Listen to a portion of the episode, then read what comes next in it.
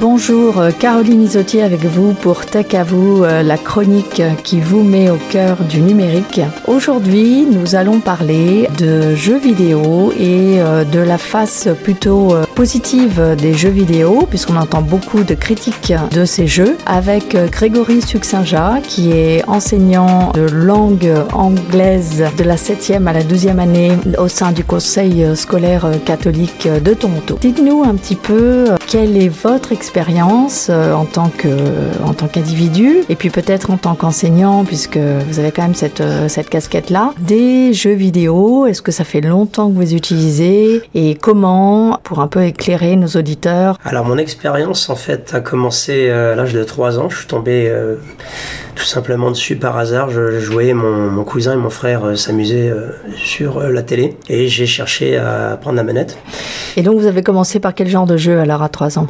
Euh, sur un, alors c'était les rudiments, hein, donc c'était un simple jeu de combat en deux dimensions, euh, très basique, très primaire, mais mhm. c'était révolutionnaire à l'époque. Pour vous, euh, vous voyez évidemment beaucoup d'aspects positifs du jeu vidéo, par exemple, apparemment ça vous a pas empêché d'être un grand lecteur. Alors comment est-ce que vous combiniez ces deux passions? En fait, moi je pense que les enfants imitent beaucoup leurs parents. Moi j'ai toujours vu les gens autour de moi lire, et c'est vrai que j'ai eu la chance très tôt d'avoir un ordinateur dans ma chambre. En fait, ma grand-mère m'avait acheté un ordinateur, c'est un, un, ordinateur britannique Amstrad. Et euh, même j'avais une, énorme télé en noir et blanc dans ma chambre et, euh, et j'avais accès à ça en permanence. Mais curieusement, je, je les allumais pas pendant la semaine. J'étais très occupé à l'époque avec mes, mon travail scolaire. Ah, bah déjà ça c'est un facteur très intéressant. Vous aviez peu de temps libre. L'école vous occupait euh, déjà beaucoup. Alors c'est ça. Alors je viens d'un système éducatif assez exigeant voilà. en France à cette époque-là. Et c'est vrai qu'on avait beaucoup de travail à la maison. Il y avait quand même un certain volume de travail qui faisait que dans la semaine j'avais tout simplement pas le temps de jouer. C'est vrai que c'est un facteur important à garder en tête parce que ben, dans le système scolaire de, de, Toronto, on sait bien que jusqu'à la peut-être la 11e année, les journées scolaires sont assez courtes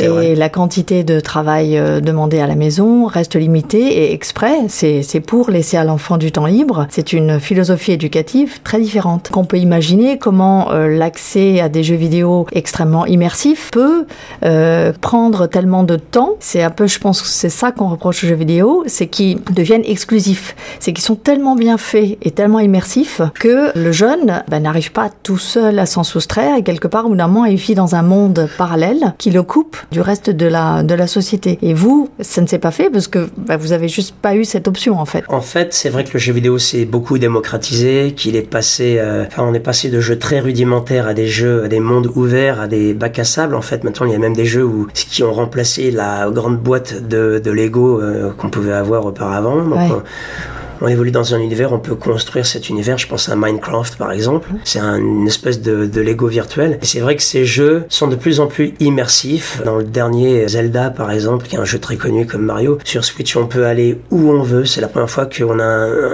un, univers gigantesque où on peut se balader euh, à son gré dans cet univers. Et c'est vrai qu'il y a un côté immersif, il y a un côté... Euh... On peut, on peut, on peut s'y perdre en gros. Moi justement, ce que je dirais, c'est que c'est la quantité qui fait le poison. C'est-à-dire que lorsqu'on leur regarde un film, ça dure 1h30, 2h, et après ouais. on passe à autre chose. C'est ça. Effectivement, la tentation dans un jeu vidéo euh, où on peut jouer, euh, enfin, où ce sont des mondes ouverts avec des missions, tout ça, il y a des jeux qui pourraient terminer de non de 400 heures, par mmh. exemple. Il y a des jeux en ligne d'ailleurs, euh, où on peut ouais. créer des communautés virtuelles. et c'est vrai qu'on est aussi passé d'un côté jeu vidéo où on se réunissait au, dans une pièce autour d'une console pour ouais. jouer une demi-heure, une heure, à des jeux où on peut jouer seul chez soi, mmh. avec un micro, un casque euh, et on peut former des communautés justement avec des gens euh, du monde entier. C'est ça. Chez certaines personnes qui mmh. n'ont pas beaucoup, et notamment des jeunes gens qui n'ont pas beaucoup de structure, peut-être qu'ils sont, ils finissent tôt, ils rentrent à la maison et ils mmh. vont euh, passer mmh. beaucoup de temps sans surveillance. Mais là, c'est sûr, on peut avoir des phénomènes de dépendance, ça c'est sûr et certain. Après, c'est comme pour tout, c'est vrai qu'il faut faire le, le, juste milieu, trouver un bon équilibre. On fait pas du sport pendant 10 heures d'affilée. Oui, mais on le, on le fait pas pour une bonne raison, parce qu'on commence à, à fatiguer en fait. C'est ça.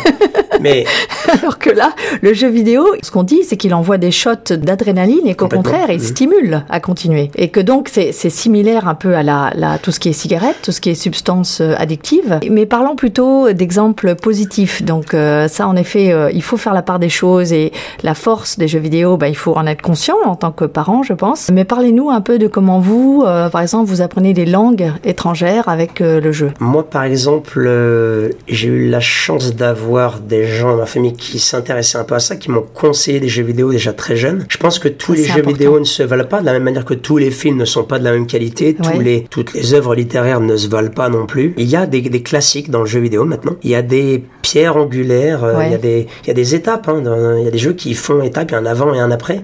Mais il y a aussi des jeux, comme par exemple le, dernier Zelda justement, qui, qui marque une étape dans le jeu vidéo. C'est la première fois qu'on a un monde où on peut aller où on veut. Avant, il y avait des restrictions, il y avait des murs invisibles, c'était assez euh, limité. C'est la première fois où on peut vraiment euh, se balader comme on veut. Le si, si, si, vous aviez un top, euh, une, un cheminement en termes de jeux vidéo, à partir de quel âge, quel serait votre, allez, votre top 3 ou 5 des, des jeux vidéo? C'est assez délicat à, dire, de dire comme ça, mais... Comment vous feriez pour, pour votre enfant? Voilà, justement, vous aviez votre enfant. Alors justement, j'en attends un, et je veux pas forcément le mettre devant un écran tout de suite. Ah, tiens, intéressant. parce que les dernières études prouvent qu'il faut quand même, euh, dans les trois ou quatre premières euh, années, euh, limiter l'exposition à des écrans au niveau du développement cognitif du cerveau. Hein. Mais disons qu'il y a une classification des jeux vidéo par tranche d'âge. Donc il y a des catégories de jeux vidéo qui se sont créées depuis une dizaine d'années, comme mm. des films d'horreur, des films mm. d'aventure. Mm. Il y a différents types de jeux vidéo. Moi, je recommande les, jeux vidéo de, de réflexion. D'accord. Comme Tetris, comme StarCraft. Des jeux, des jeux de stratégie en temps réel. Beaucoup de jeux d'aventure aussi où il y a beaucoup de texte à l'écran parce qu'il faut pas oublier que ah oui. je pense qu'on est dans une société où on lit de plus en plus et on écrit de plus en plus. Ça, c'est une idée reçue. On lit différemment. On lit beaucoup d'articles Wikipédia, mais on les lit pas forcément en entier. On lit pas de A à Z. Euh, ça. Forcément comme avant. On, on, écrit d'une autre façon. Par, par, petits morceaux. Et en matière de jeux vidéo, on peut justement donc apprendre une langue. Moi, j'ai euh, très jeune appris, euh, j'ai développé mes, mes, compétences linguistiques en français et en anglais en jouant des, des jeux d'aventure. Il y avait beaucoup de textes à l'écran. Est-ce que vous avez des exemples des noms à nous donner? Alors, ça serait plutôt des, des jeux vidéo de japonais traduits en français, mais ah, d'accord. Bah, tout, tout, ce qui est, enfin, tout, ce qui est jeu de rôle, Final Fantasy, Dragon Quest, tous ces jeux euh, de rôle japonais où, où il y a beaucoup de texte à l'écran. Enfin, pour un enfant, utilise un dictionnaire pour pouvoir comprendre. D'accord. Mais là, en ce moment, par exemple, de manière concrète, euh, je joue à Broken Sword. C'est un jeu vidéo indépendant britannique euh, qui était sorti à l'époque seulement en anglais, mais il y a une dizaine d'années. Mais maintenant, on peut l'avoir dans toutes les langues. Et là, je le fais en espagnol. D'accord. Ça me permet de réviser mon espagnol. C'est merveilleux, ça. Alors c'est un jeu vidéo euh, où c'est ce qu'on appelle un point and click, donc on doit résoudre des, des énigmes en cliquant, euh, en parlant à des personnages. Ça se joue à la souris. Ça se joue. Il y a des versions euh, sur téléphone portable aussi. On peut choisir la langue et donc ben, on peut se mettre à une langue. On peut passer d'une langue à l'autre si on comprend pas un passage. Et c'est vrai que c'est une utilisation assez. c'est incroyable ça. En fait, tout dépend de comment on joue et à quoi on joue. Bien sûr. Et je pense que les parents sont très vigilants quant à l'utilisation de, de, la télévision. Ils ne laissent pas forcément leur enfant devant un poste de télévision, euh, mm. voilà comme ça. Mais en revanche, quand il s'agit des jeux vidéo ou mm. sur l'ordinateur, il y a moins de contrôle. Mais c'est parce qu'ils sont pas nés avec, les parents ne les ont pas connus c'est euh, ça. Les parents d'aujourd'hui. Je pense qu'il y a une génération, une génération purement littéraire. Il y a une génération qui a connu la transition, le passage de la création d'Internet, tout ça, les, les, balbutiements de la bulle numérique. Et puis il y a les enfants qui sont naturellement exposés à ça depuis qu'ils sont nés. Ça, ça fait partie de leur existence. Mm. Mais je voudrais rebondir sur quelque chose. On dit souvent que les enfants sont nés euh, avec un téléphone dans les mains ou avec un écran d'ordinateur. Mm. N'oublions pas qu'ils ne sont pas nés avec. on les a exposés, on leur a mis dans les mains. Tout à fait. C'est aussi notre responsabilité je, peux certifier qu'ils ne sont pas nés avec. Voilà. ça, c'est certain. c'est ça. C'est pas partie de la salle d'accouchement. non, voilà. Donc, euh, donc, ça dépend aussi de comment ça a été amené et est-ce qu'ils sont encadrés dans leur utilisation ou est-ce qu'ils sont complètement livrés à eux-mêmes. C'est ça. Exactement. Et comme on peut tout télécharger tout et n'importe quoi, je pense que c'est plutôt, voilà, je me répète, l'utilisation qu'on en fait et la quantité qui fait le poison. Je pense que ça doit faire partie d'un emploi du temps bien délimité. C'est un loisir parmi tant d'autres et ça ne doit pas être le, la passion exclusive qui là peut mener à toutes les sortes de dérives.